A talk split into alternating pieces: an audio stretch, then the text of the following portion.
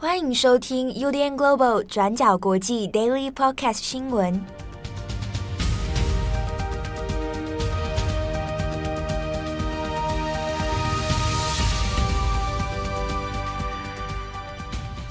Hello，大家好，欢迎收听 UDN Global 转角国际 Daily Podcast 新闻。我是编辑七号，我是编辑佳琪。今天是二零二一年九月二十三号，星期四。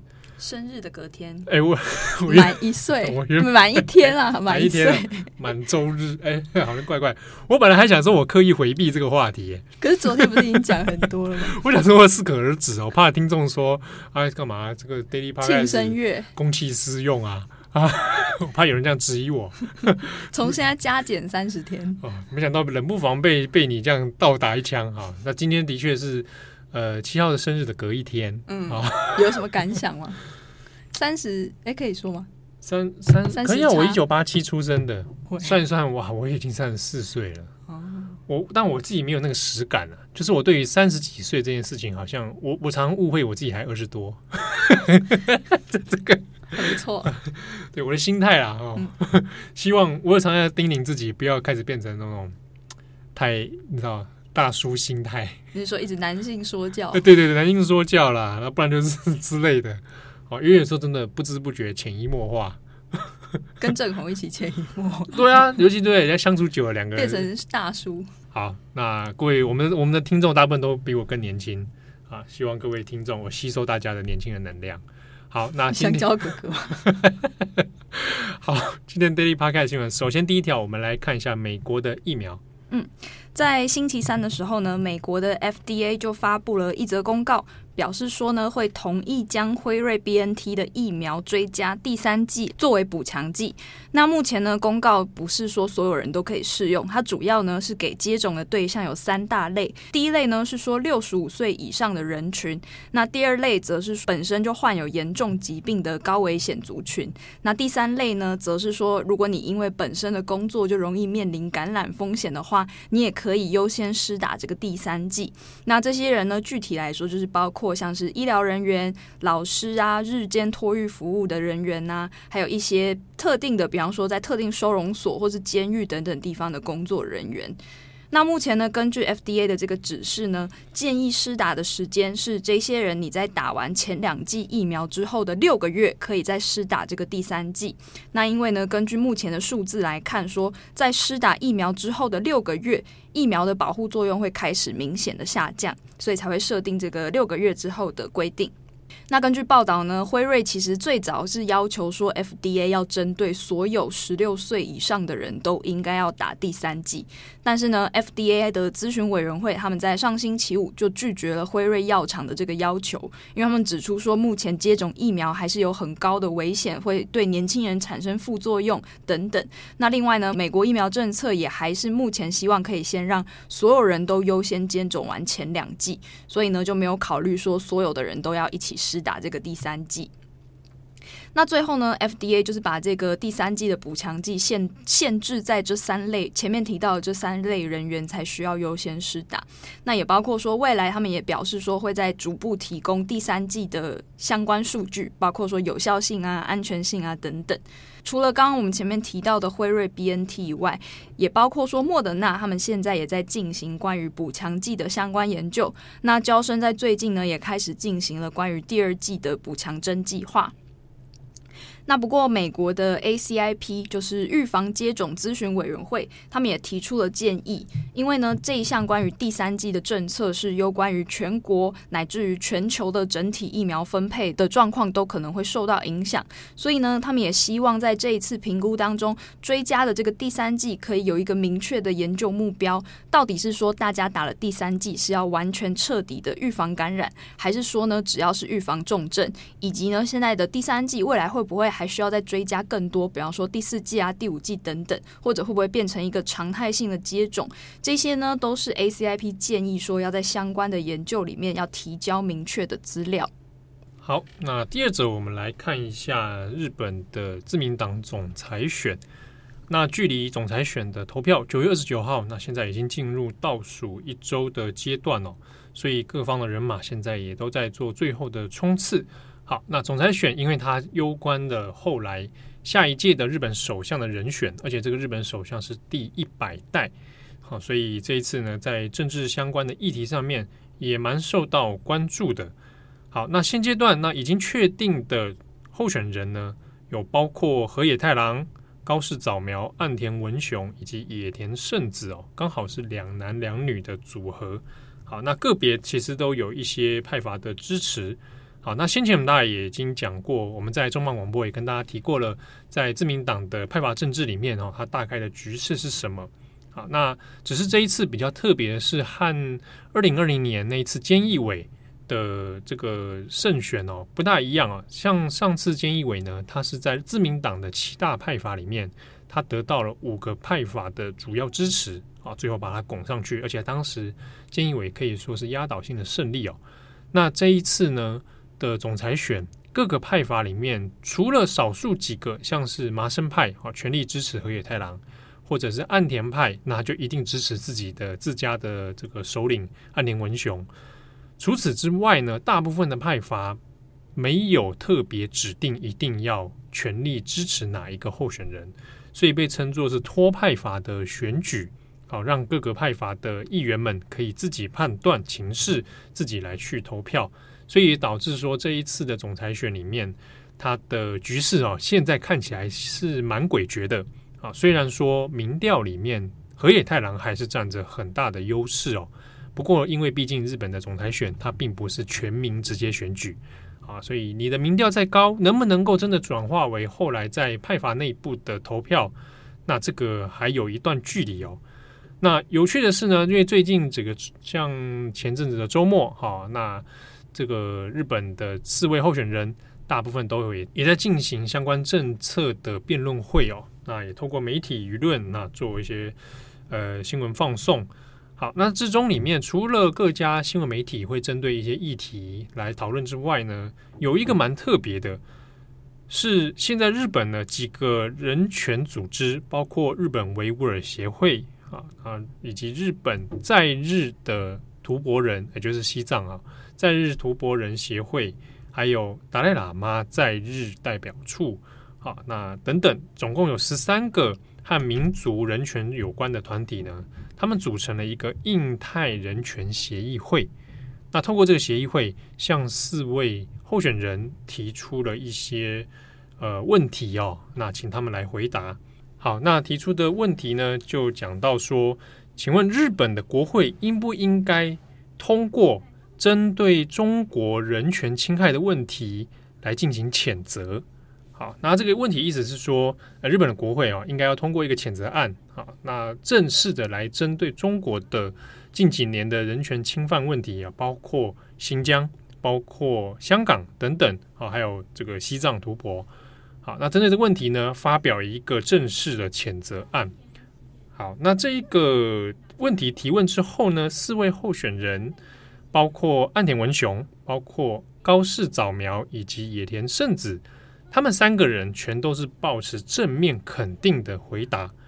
那其中岸田文雄，其实我们先前也讲过，岸田他在这一次的总裁选里面，他主动的就先说应该要设立一个人权辅佐官，啊，那来针对中国议题，新疆啊、香港啊，哈，来专门设立一个单位来做应对哦。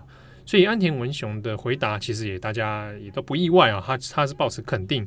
不过安田是说，诶，应该要来做谴责，国会要通过，只是时机点应该选在什么时候，那这个还要观察。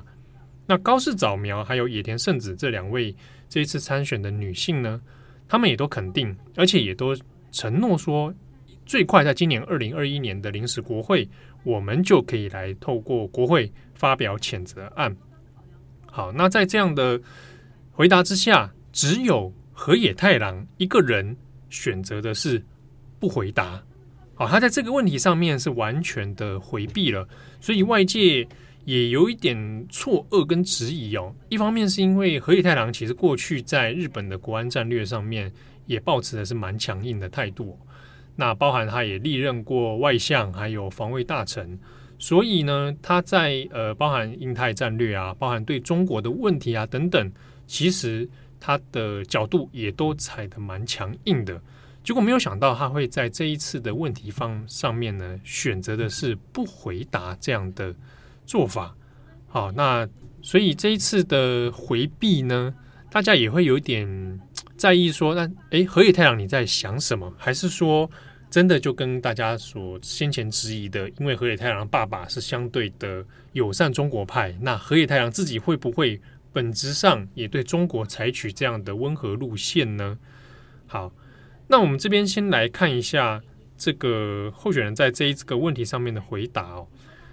好，那高市早苗其实也并不意外啊。高市早苗她是女性，然后这次是由安倍晋三个人来这个强力推荐哦。那高市早苗他在参选的时候呢，其实一开始主打的政见都是比较呃政治化的内容，包含靖国神社问题。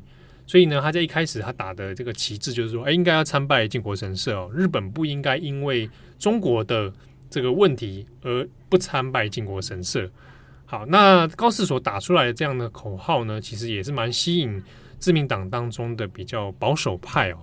好，那高市后来一系列的政见里面也包含了很多延续安倍的路线啊，那也就包括了对中采取比较强硬的态度。强化与美国的印太战略等等，那甚至最近近期，大家也应该有看到这个高市早苗和蔡英文，好有做了一场视讯连线哦。当然，它是有一种意味着，哎，女性政治人物啊，日本将会出现一个女性领导人这样的政治象征来做一个操作。好，所以高市在面对中国问题上面，其实已经多次的也蛮不回避的啊，那就强调了说，日本应该采取这样的。谴责中国啊，那采取一个抗衡的态势哦。那这个相应的，其实也有很多这个在日本关心人权议题的一些民众或者团体，那也在近期一个礼拜里面也纷纷的跳出来啊，支持高市早苗。那你就可以看到，在河野太郎这一个回避的状态之下呢，那产经新闻也做了一个报道，那他给他一个标题，就说呃，对中决议，河野不回答。那产经新闻其实过去一直以来对中国是采取很强烈的批判的一一个媒体哦。那透过产经这样报道之后，其实也掀起了不少关心中国人权议题的日本人啊，日本的团体会开始反过来质疑河野太郎。好，那所以在比如说 Twitter 上面呢、在一些新闻舆论上面，你可以看到一些日本民众哦，诶，也是有点在讽刺河野啊啊，比如说说他是赤化太郎。啊，或者是说啊，你爸爸跟你一样，就是一家都亲中。那之中其实有提到一个问题，在于河野的亲族，他的族人、哦，亲戚里面有人的确是在中国做一些投资，所以舆论上面也有怀疑哦，质疑他说啊，你是不是因为这个亲族跟中国有利益挂钩，所以你开始对中国比较诶忌讳一点哈、哦，你的发言都比较温和一点。那河野太郎先前其实针对这个问题是有回答的，他是说，的确他们亲族当中有人跟这个中国投资有关哦，但是呢，他强调的是说，这些事情他的资产相关的资讯哦都是有公开透明，都查得到，那也不会影响他个人的政治活动，意思就是说他不会被影响啦。好，这样子。可是这样的说法后来对照九月二十二号他选择不回答。这个人权协议会的问题的时候，就有点难说服社会大众。那到底河野太郎，你在这个问题上面为什么采取逃避啊？那为什么不正面回答啊？那有点担心说，那如果最后真的是你来出任首相，会不会日本政权变成一个对中温和，那甚至威胁到现在的国安体系呢？啊，这个是目前对他的质疑。那河野太郎截至到今天九月二十三号中午。其实对于这个已经延上哈延烧出来的话题呢，还是没有一个正面的回应哦。好，那我们这边也稍微讲一下这个印太人权协议会。刚刚前面提到说，它主要的团体也是包含日本维吾尔协会。好，那它这个协议会呢，其实包括的团体还不少，之中也有包括一些是呃日本在日的啊支持蒙古人权益的团体。那以及在二零一九年反送中以后，有一些可能是在日的香港人，或者选择移居到香日本的香港的团体哦，那他们也有组成了支持香港的这个组织。那现在也融合包括在这一个人权协议会里面。那协议会的主要目标呢，其实是希望透过一些跨党派的这个政治推动哦，那希望能够让国会日本的国会能够通过一些比较支持人权的法案，好，或者是像今天提到的公开的正式谴责中国人权议题等等。好，那这个是他们主要活动的宗旨。好，那大家可能有看过，之前在网络上也有传，就是日本有漫画家他做了一个漫画画这个新疆妇女在在这个集中营里面被迫害的故事哦。那他就做清水由美。好，那清水由美因为这个关心新疆问题的关系呢，所以他跟协议会的关系也是蛮亲近的哦。那在这一次的提问里面，他其实也蛮。表达了他对河野的失望哦，那反过来他就公开支持高市早苗。那另外像是还有日籍的蒙古人类学家杨海英啊，杨海英在台湾其实有出他出版他的研究著作。过去他其实研究的是中共迫害蒙古的一些历史。那杨海英这一次里面也有通过个人 Twitter 表达说，诶，这种面对中国问题。这样的这个议题上面呢，你是不可以选择不回答的哦。那这个你迟早要面对，特别是你还是有可能会成为日本首相的人。好，所以这个是杨海英，他也有提出一些他的质疑哦。好，那虽然现阶段呢，对河野太郎看起来舆论上面有一些批判，但这一些批判会不会影响他目前的在自民党当中的优势，这个还不是很清楚哦。那因为就民调来看，河野还是保持领先。那此外呢，根据一些日本民间媒体的访问，啊，针对大众的调查啦，啊，问大众说，哎，现在对于日本首相议题，啊，日本的当前政治问题里面，你最关心的是什么？那超过半数，哈，将近六成，其实大家关心的还是疫情防疫的问题。那第二呢？其次关心的其实是经济跟之后的就业哦，那这个当然跟疫情是有连带关系的。那再来呢是年金、医疗啊这样的问题啊，就是基本上是跟民生比较有关。那至于说对于中国问题这种外交还有国安战略呢，那目前根据 FNN 调查的内容，关心的指数大概是在百分之十八点一。啊，它并不是非常前面的关心议题哦。那最不关心其实是修宪的五点八 percent 而已。好，所以对中问题会不会真的演变成这个总裁选的一个罩门？好，那其实恐怕影响力不是百分之百绝对的。好，那另外最后我们来看一下，那现阶段在总裁选里面的一些诡异之处哦，就是在于河野太郎跟高市早苗。啊，河野现在看起来虽然说民意调查很支持度很高，但因为前面讲到他这次托派阀的选举关系，所以我们很难预测说，哎，真的好几个派阀的票数已经稳固了，那河野就百分之百必胜哦。现在看起来是未必。那主要在于说高市现在得到安倍的力挺以后，他的后市其实越来越看好。但这种有一个矛盾的是。河野太郎这一次所结盟的对象是石破茂啊，那石破茂他自己的派阀是石破派，总共有十七人啊，虽然人数并不是很多，但是呢，石破其实在自民党过去一直是跟安倍处于一个宿敌对抗的状态哦，那好几次呢是哎两雄对决哦，虽然说都败给了安倍，但石破对于安倍来讲是一个哎算党内的心腹大患。好，那石破本身跟马生太郎的派阀呢，也是有一些矛盾存在。好，那石破有一点像是党内的改革派，那跟麻生太郎之间过去也在几次的选举当中哦，有一些冲突，所以基本上他跟安倍还有麻生是处于不和的。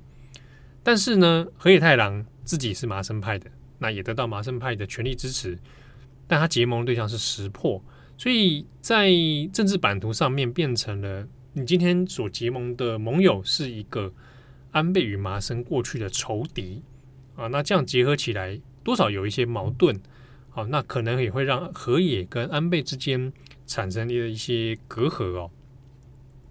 好，那要这么做的原因之一啊，在日本的一些相关政治分析里面有讨论到，呃，河野这样的做法，当然多少跟他自己相对比较进步派的政见有关啦。哦，比如说河野他是支持女系天皇的继承，那他也支持夫妇别姓，哈，就妻子不用去冠夫姓。啊，那甚至他也对于核能，哈，抱持着这个脱原发，哦，就是反核电的这样的态度。好，那这样这几个立场里面，其实跟自民党保守派的基本价值观是比较违背的。啊，那所以。呃，结合了石破茂，还有现在的小泉进次郎，哈，那这个相对起来比较进步派的光谱，那这样的结合呢，可能可以是作为一个打破过去日本政坛里面所谓的安倍一强，好，就是安倍独大的这样的局势哦。好，那如果是真的朝这样的方向前进的话，那的确有可能会跟以安倍为首的，呃，像细田派等人哈，那发生一些矛盾，那可能。最后，河野无法当上总裁选，无法选上的要害，也许就会发生在这边，而不是我们前面讲到的中国议题哦。好，那这是有趣的一个观察点。好，那距离投票现在也只剩下，哎，不到一周哦，九月二十九号就会投票了。那这几天应该会是一个冲刺，包含到周末，好，那各方的证件等等。好那都会有一些比较密切的白热化的交战哦。那后续发展会如何？我们可以再做持续的观察。好，那以上是今天的 Daily Podcast。那这个礼拜的重磅广播，嗯，可以跟大家预告一下，佳琪的重磅一页书要登场了。对，而且还有一位神秘来宾，神秘来陪我 hold 过这一场。对，那这是哎，这是你第一次讲一页书吗？之前有跟你讲那个神力女超人，但我只是一个、哦、对，那是当时旁听生一起主持啊，旁旁听生。这次是你特别选的书，对对对。好，那可以跟大家预告那个书名吗？哦，可以啊，你可以，但你会讲，你知道吗？保加利亚的女儿们不是伊加利亚。我想说，我是继承故意的吗？我一直继承保加利亚，一直保加利亚。她是伊加利亚，伊加利亚的女儿们，对对对，你们们。有有有 S 有 S, 有 S 嘛，对不对？哦，呃，抱歉，我真的一直继承保加利亚，是伊加利亚的女儿们。对对对，它是一个科幻小说，女性主义的科幻小说。嗯、然后大家可能比较知道是那个之前我们有写过一篇文章，在讲韩国的激进女权团体，梅加利亚叫梅嘎利亚，对他们就是从这个伊加利亚的女儿这一部小说得到启发。然后要成立的这个，跟他那个名字也有关系。对对对，哎，我刚刚讲出那个书名，就好像把沙丘讲成沙堡一样。沙堡，哎，你知道小虎队有一首歌叫《沙丘魔堡》吗？是，他指的是那个电玩吗？就是，真的是那个，就是那是小说改编那个电玩吗？你没有听过？就是小小虎队有这首歌啦，就我最近一直在听。小虎队这太老，我没有看过。哦，我只看过少年队。哦，好，那大家可以期待哦。呃，明天。傍晚英档就会先上线了，那周六也会有网站的图文版啊，非常精彩。那大家也可以来听一下神秘来宾到底是谁。嗯，你会帮我发现洞吗？就我们可以，我们啊，你帮我发限动，对，发上瘾了是吧？有有有听友觉得这很赞，发的我要排版的很好，发的我要死要活，很像年轻人会，很像年轻人会做。我尝试当一回年轻人。对，好，要请大家密切留意哦。好，我是编辑七号，我是编辑佳琪，我们下次见，拜拜，拜拜。感谢你的收听。如果想知道更多资讯，请上网搜寻 UDN Global 转角国际。